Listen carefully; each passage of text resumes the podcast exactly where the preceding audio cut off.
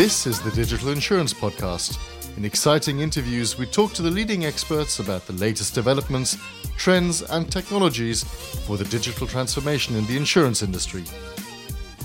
Hi, I'm here with Merlin Beyts, Head of Content at ITC DIA Europe, and today we will talk about generative AI.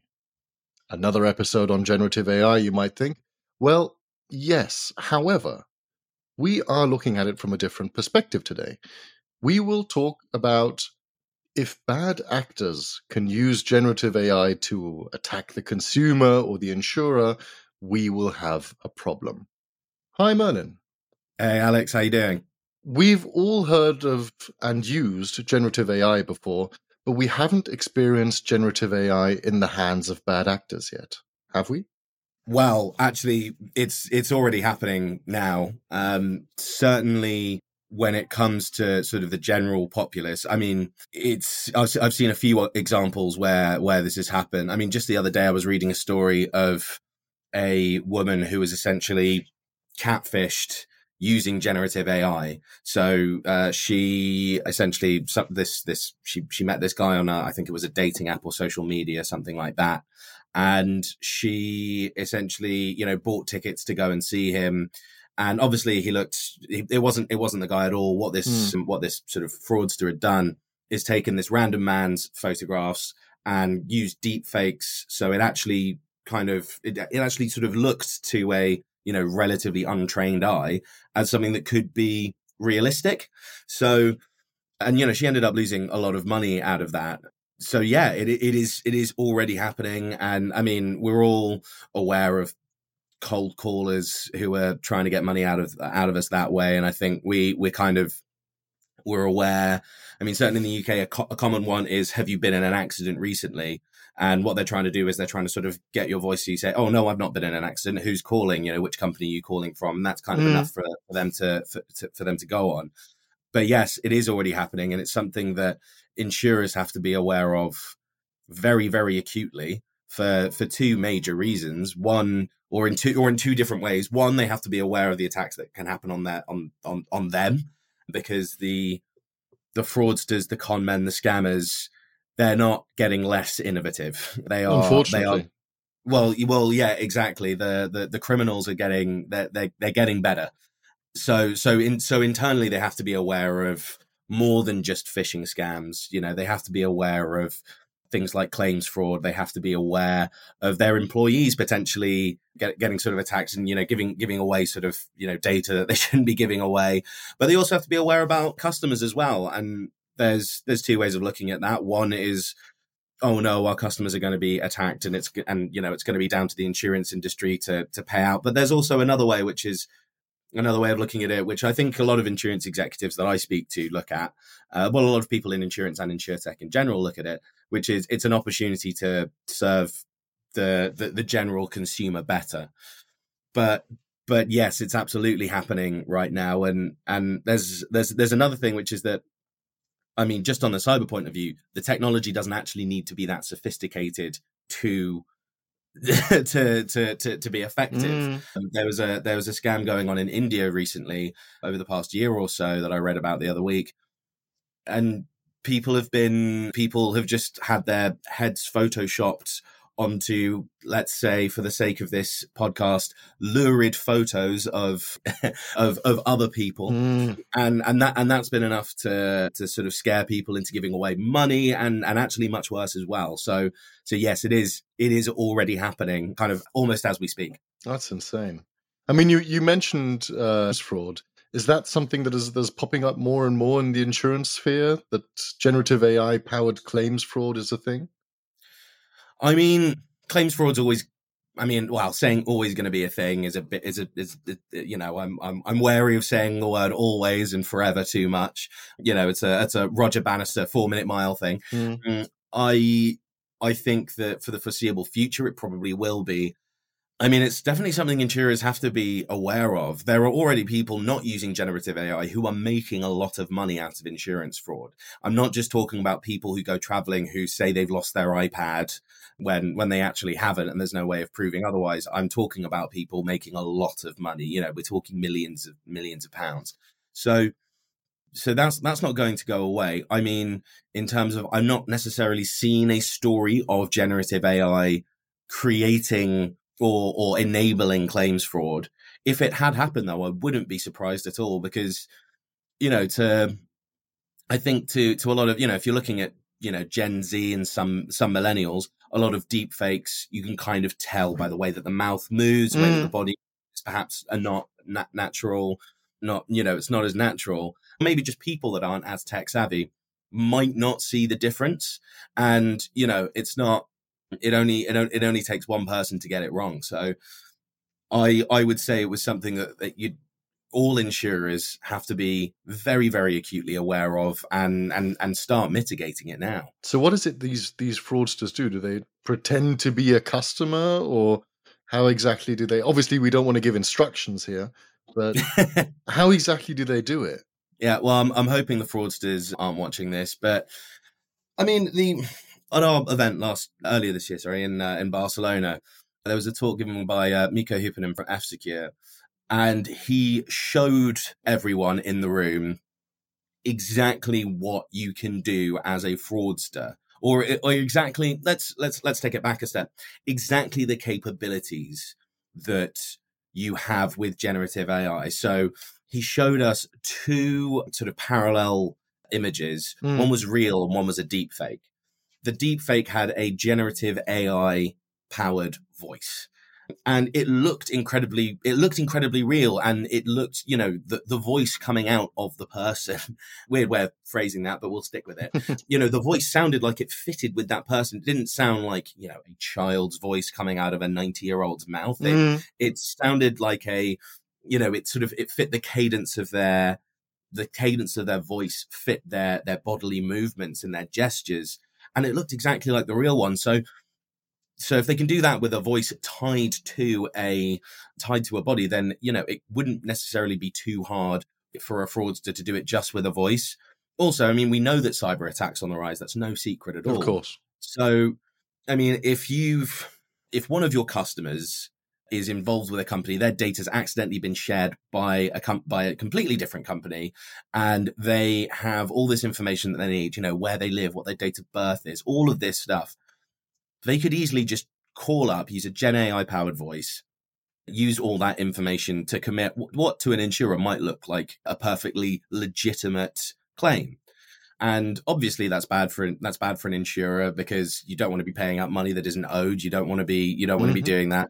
But also it's you know it's horrendous for the customer. It's it's you know a customer could in kind of like the you know the motor insurance space you know they lose a no no claims bonus their premiums could go up all of this stuff through no fault of really the insurer or the insured and i mean i'd say that at this point because in a few years it's going to be a bit like you know you're at a you're at a bar at 1 a.m. and you leave your phone on a, uh, you know, unattended at a table. At this point, we'd all say, well, I mean, and you know, if your phone gets stolen, at this point, we'd probably say, well, don't leave your phone unattended mm-hmm. at the table. I think, you know, we're not at that stage yet in terms of, you know, the culpability is or the blame lies with us or the insurer, but it will be in a few years because, you know, uh, not acting on it is is just going to let the fraudsters win. So, I mean, if I were a fraudster, that's how I'd start going about it. And may, may, you know, maybe not the, um, maybe outing myself as someone who thinks that way, but, uh, but obviously, Alex, I think you know me well enough that that's not the case. Of course, of course.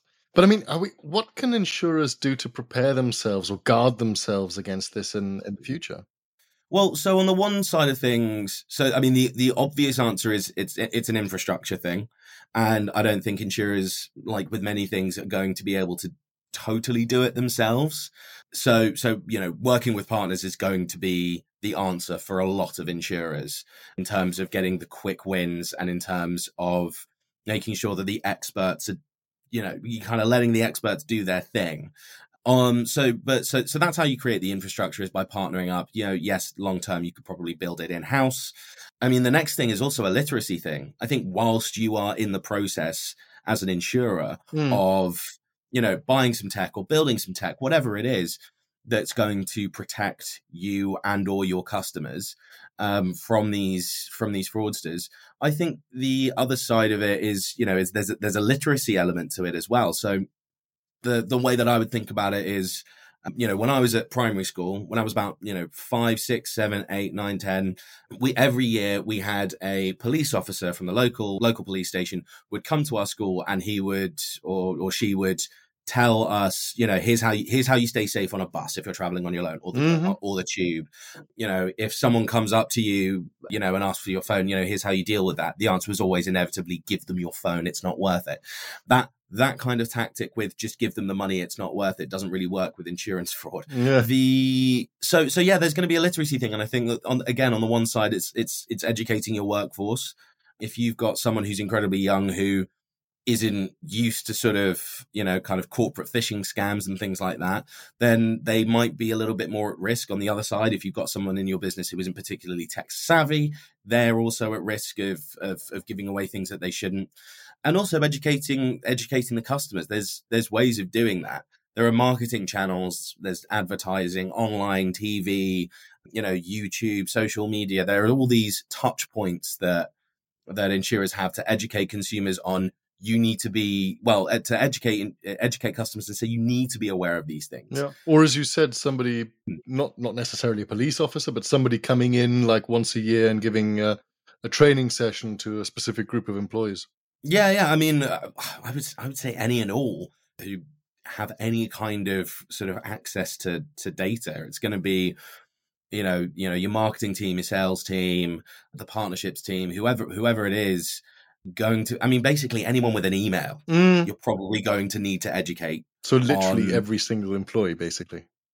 Yeah, exactly. And I mean, I wouldn't even necessarily say you you know leave out the the cleaning staff and and the people who work in the cafe and the you know like all all, all of those people you're probably going to need to educate because the as i say at the start fraudsters aren't going to stop innovating. They're going to keep going and they'll find any route that they can.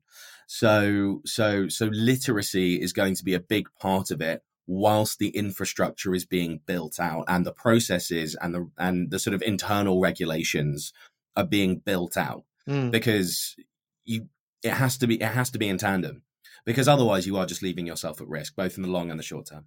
Yeah, unfortunately. I mean, you said you said infrastructure the the first thing that popped to my mind is setting up new infrastructure that would then authenticate and authorize claims, for example. Doesn't that add an additional barrier to people who want to file legitimate claims on their insurance?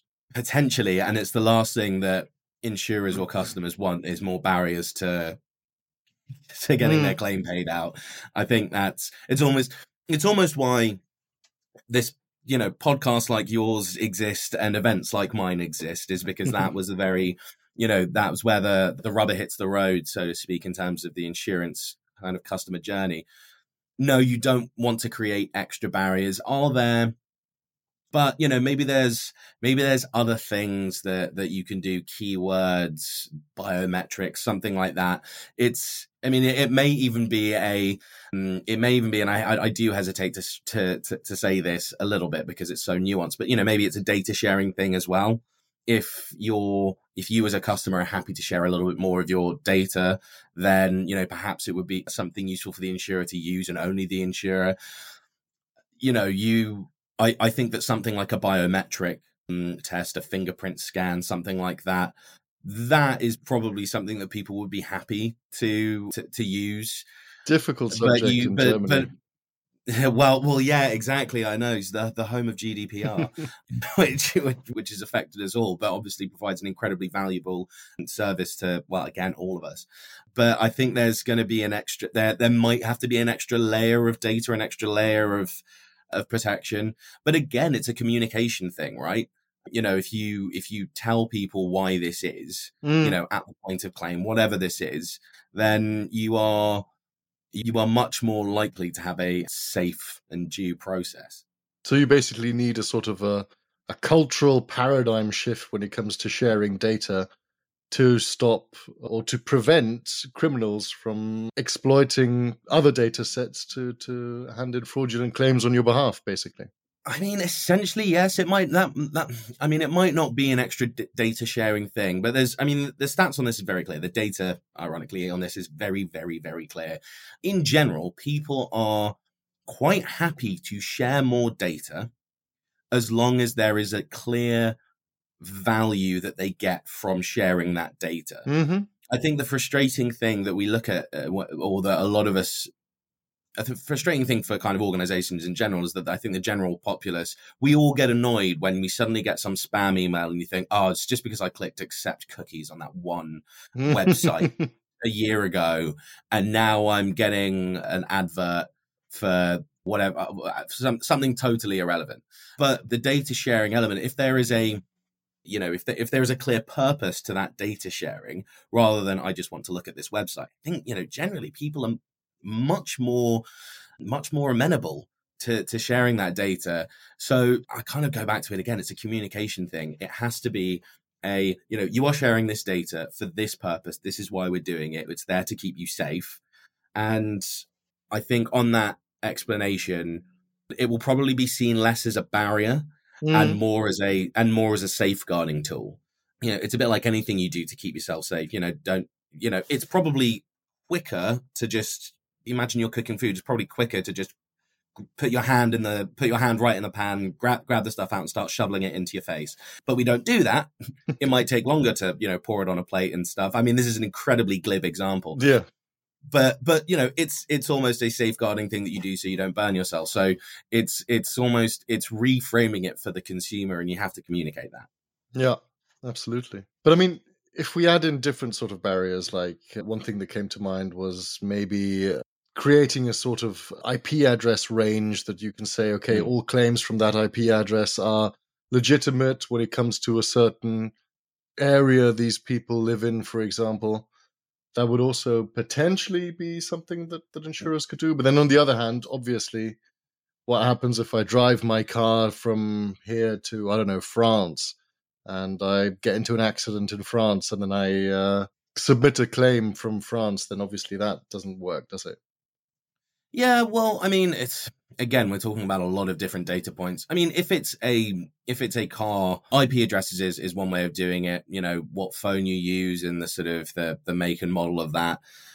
You know, it's always going to be different. I mean, it's why it's why I would say that biometrics is probably the answer rather than things like IP addresses. Although, I mean, if you're still if you live if you live in Frankfurt and you drive to Paris and you submit a claim from Paris, if you have a if you have a plane ticket or a um, you know or if you could prove that you you know you showed your passport at the you know each border you drove through whatever it was. you don't need to do that. I feel sorry for people from the uk yeah well yeah. Well we always had to we always had to show the passport. Now we stand in a different queue which is yeah that's that that's a that's a that's a different podcast and a different a different series altogether.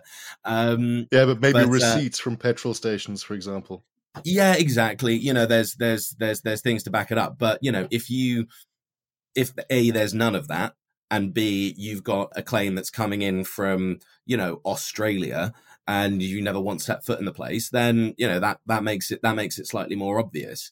It's you know i mean like even even google will you know if, if you get a new phone and you sign into your gmail Google will get very, very worried that oh, there's a, there's a new device signed in. Is this is this you? Is this you? Even though you use the even though you use the biometrics to mm-hmm. confirm it, even though you use the keyword, even though you use the secondary email address and your phone number, you know, it's still um, it still gets very worried at you. I logged into Spotify on a new device the other day, and that was the whole platform seemed terrified that I had even that I had done that. That might be just a cutting down on password sharing thing, but but still, I think it sort of illustrates the point that there are things that you can do to to essentially mitigate it. And you know, whilst it might be a little bit frustrating at times, it's it's necessary. And I think people, you know, uh, you know, the, the the the general consumer isn't so daft and and so kind of frantic that that they're not going to you know sort of understand what it is mm. you know ultimately i think if you can rephrase it as a as a safeguarding measure and it's something that they view as a seatbelt um or you know or, or something like that or you know like sec- security when you're going into um when you're going onto a flight you know talking of travel none of us look at those bag scanners and we go, we, you know, we look at security, go, oh, I've got to go through security. But none of us look at security and go, I wish that didn't exist. That's not fair point. That's not that's not the way we view things. We don't look at we don't look at sort of passport control and go, oh, that makes that makes totally no sense. Um, so so yeah, I think eventually, you know, maybe maybe it will take a big cyber attack or a lot of people getting scammed to for people to understand it and have some kind of you know big moment like we've had with sort of you know airport security breaches but ultimately i think that the you know if it if it's done with good intentions and you know i think the insurance industry is no has well was a sort of a, a perpetrator of the you know we're doing this to save money which a lot of industries have done mm. and, and, there's been that mindset shift over the you know over the past few years which is you know to to to you know safeguard customers and you know treat them as partners and, and take a more consultative approach you know there is there is there is that shift obviously I think that you know, yeah, it's the it's the it's the reframing and and making sure that you know these these these policies are being put in place for the customer protection. It's and you know we can look at it like airport security rather than oh this is just another barrier for me getting my claim. Yeah. Or or or, or worse, I'm sharing too much of my data. That's true. That's true. But I mean, so basically, it's also when it comes to to tech products, for example, that means insurers need to invest into new tech. But when insurers invest into new tech, obviously fraudsters will invest into new tech as well and that will lead to a sort of a, a cat and mouse race kind of thing, won't it? Yeah, possibly. But that's that's I mean that's what it is. That's what it is already, really. It already is it already is cat and mouse and unless you can eliminate crime or eliminate the potential of anyone committing fraud or the which, necessity for crime. Yeah, I mean, there's uh, well, yeah, well, I mean, that's that's that's another point. We've got macroeconomic trends which are potentially going to make, which are going to potentially push people into committing sort of you know more crimes just yeah out of necessity as you say mm. so i mean yes it could potentially create this cat and mouse situation it's but i would argue it's kind of it's it's almost what it is already the the thing is you can I mean, you can be the cat or you can be the mouse, and you want to be there. You want to be there first. You want to be the you want to be the big predator. You know, you want to be predator rather than than prey. You want to be one step ahead of the fraudsters mm. because you know, espe- especially if this is you know something that people are doing out of necessity, they're going to be a lot more motivated to do it than you. So it might create this worrying cat and mouse, but you know, I mean, people innovate around regulations all the time for for good and for bad. So I wouldn't I wouldn't worry too much about that about that situation. I mean, unless you can create a perfect cybersecurity insurance product and a perfect cybersecurity infrastructure for your own business, mm. it is always going to be a bit like that. So I I wouldn't necessarily worry about the cat and mouse situation too much. Is there anything governments can do? I just don't think they're going to do anything. Again, bringing up macroeconomic trends. I mean, in the in the UK, I've got friends who are police officers who say that they they they can they can barely prosecute anyone for crimes because they're just they're just so underfunded. And I mean, I wouldn't be looking to. I'd be maybe looking to governments to create laws and things like that. You know, you can lobby governments to create laws around corporate security protection and things like that. But ultimately, if you know, if, take take the UK for example, if there's no one who's able to actually, you know, find, prosecute the people who are the people who are committing these crimes, then those you know those laws are sort of the, the deterrent aspect of them only goes so far. And I would say that insurers, any company really, shouldn't really be considering oh what the government can do and should should just be worried about what they can do. You know, control what they can control, mm. because otherwise, you you know, you'll be waiting for something. You know, you'll be you'll be waiting forever.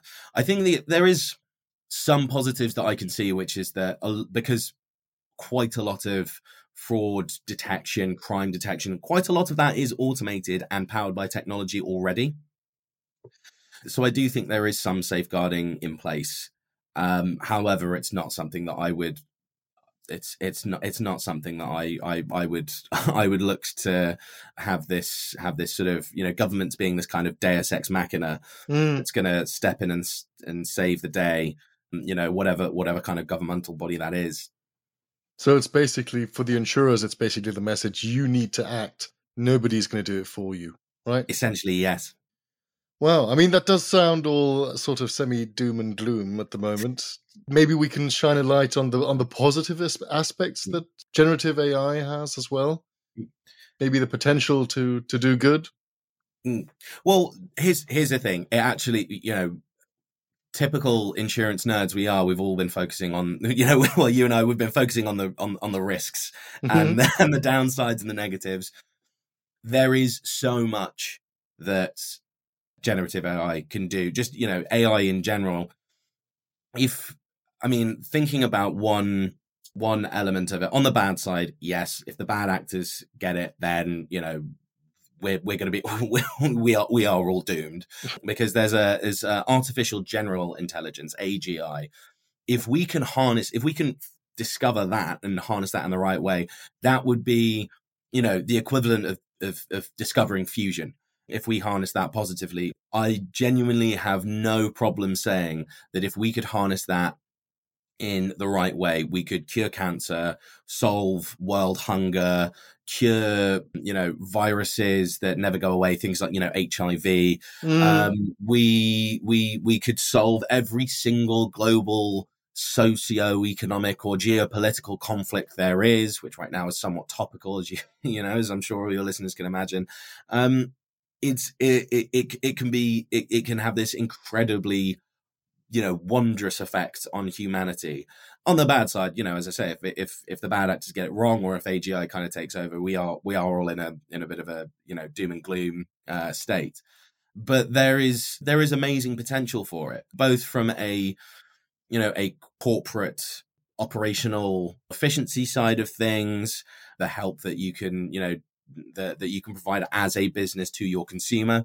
Mm. But also in the but also in the general populace within within healthcare, within defense, you know, all of these, all, all you know, every industry, every walk of life, it can solve every problem that we had, and we could genuinely be living in this sort of kind of you know utopia. We might discover the you know the key to live to helping people live well until you know they're in their you know late 200s or something like that there's a there's a lot of positives. And uh, this is this is very blue sky thinking i appreciate. This isn't necessarily something that's going to happen. Well it's not it's not something that's going to happen today. Well it might not happen today but it might happen in the next i don't know 10 years.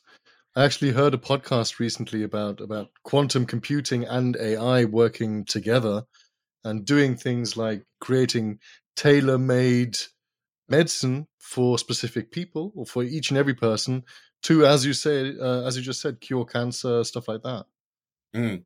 And yeah, ex- exactly. There's, it's sort of, it's coming, and it'll come quicker than I think a lot of people expect because, you know, what I was, what, what I always talk about is, you know, it's it's tech, tech innovation is exponential. Mm. It, it it's not it's not linear.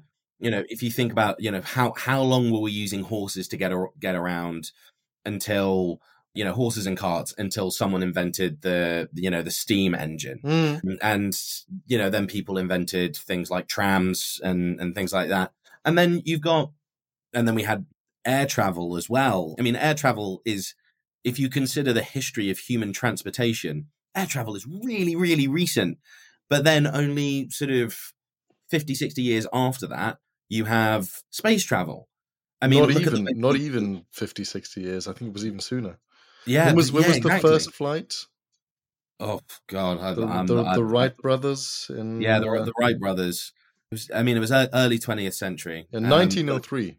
yeah, right. In 1903. So Fine. 60, I'll, I'll, give you 50, 60 years then. yeah, yeah, 50, 60 years is about right. So, so, so yeah, I mean, the, like it's exponential. Look at the way that we communicate with each other.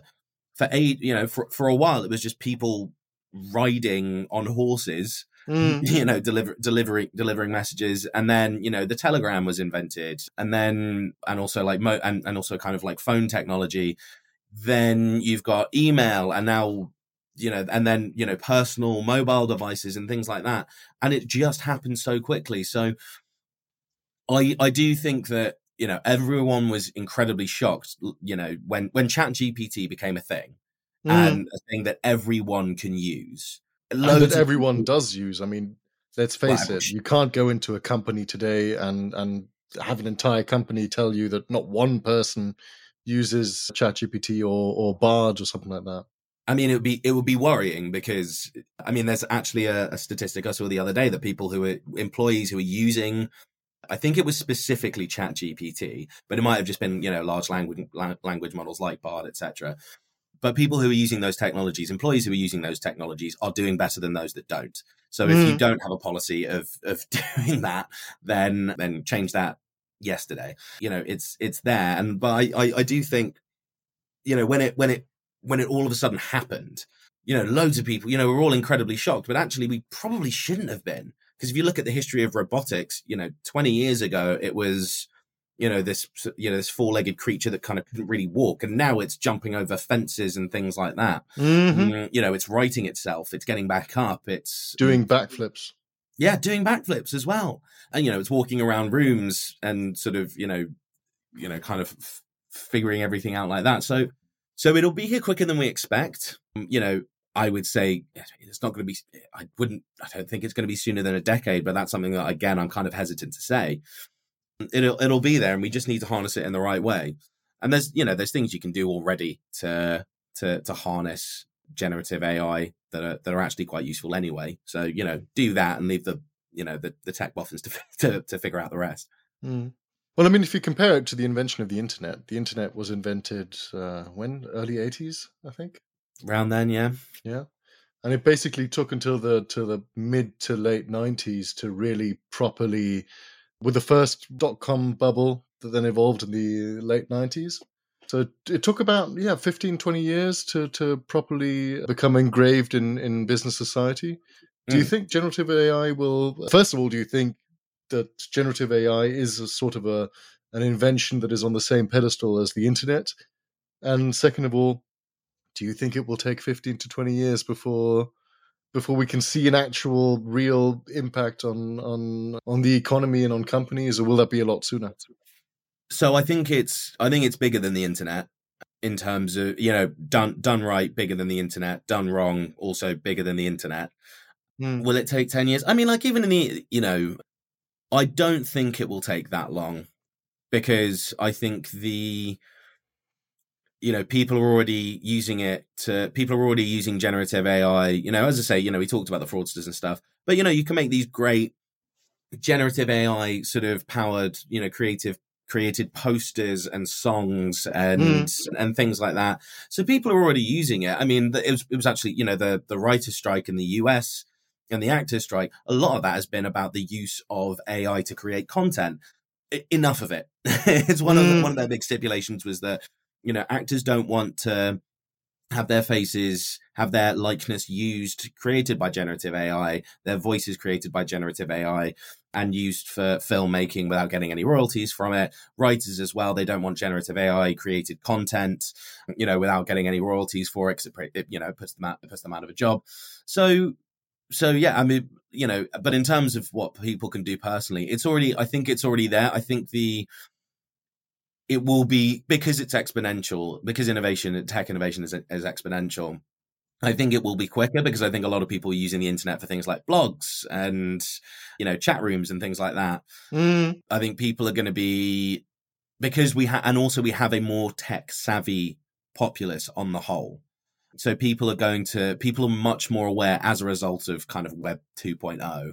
People are going to be a lot more creative because they know about the things they can do already. And people will discover some new uh, some some new ways of, of, of using it as well. I have no doubt about that. But in answer to your question no i don't think it'll take 10 15 years. I think it'll be within 5 that it has that it has a that it's sort of you know properly ingrained everywhere. Mm. and the will it be as big as the internet? No i think it'll be bigger whichever way it goes. Very interesting. Very interesting to to to see. Yeah so obviously, generative AI is also going to be a, a large topic at DIA Munich this year. Mm-hmm. What exactly can we expect from from like talks or sessions? What can we learn that we haven't already heard? Basically. Mm. Yeah, well, so uh, shameless bit of self promotion. As uh, anyone who's seen one of my webinars, I always manage to manage to shoehorn in there. So I in Munich, twenty second, twenty third of November. Well, we're going to be doing we like to cover two sides of the sort of you know the what I call the kind of you know the tech content spectrum. So one thing is the very futuristic stuff. So that will work. that will be where we talk about you know the potential of curing cancer and things like that, and all of that blue sky thinking. The other side of it will be what you can use today and how you can use it. I mean, uh, I, fi- I find that corporates in general, this isn't just insurances everywhere. Corporates in general are usually a little bit hesitant to start corporate initiatives using things that are free. I mean, Chat GPT and Bard, they're both free. Mm. So you can use that. You can, you know, just what, what you, what you can use that for.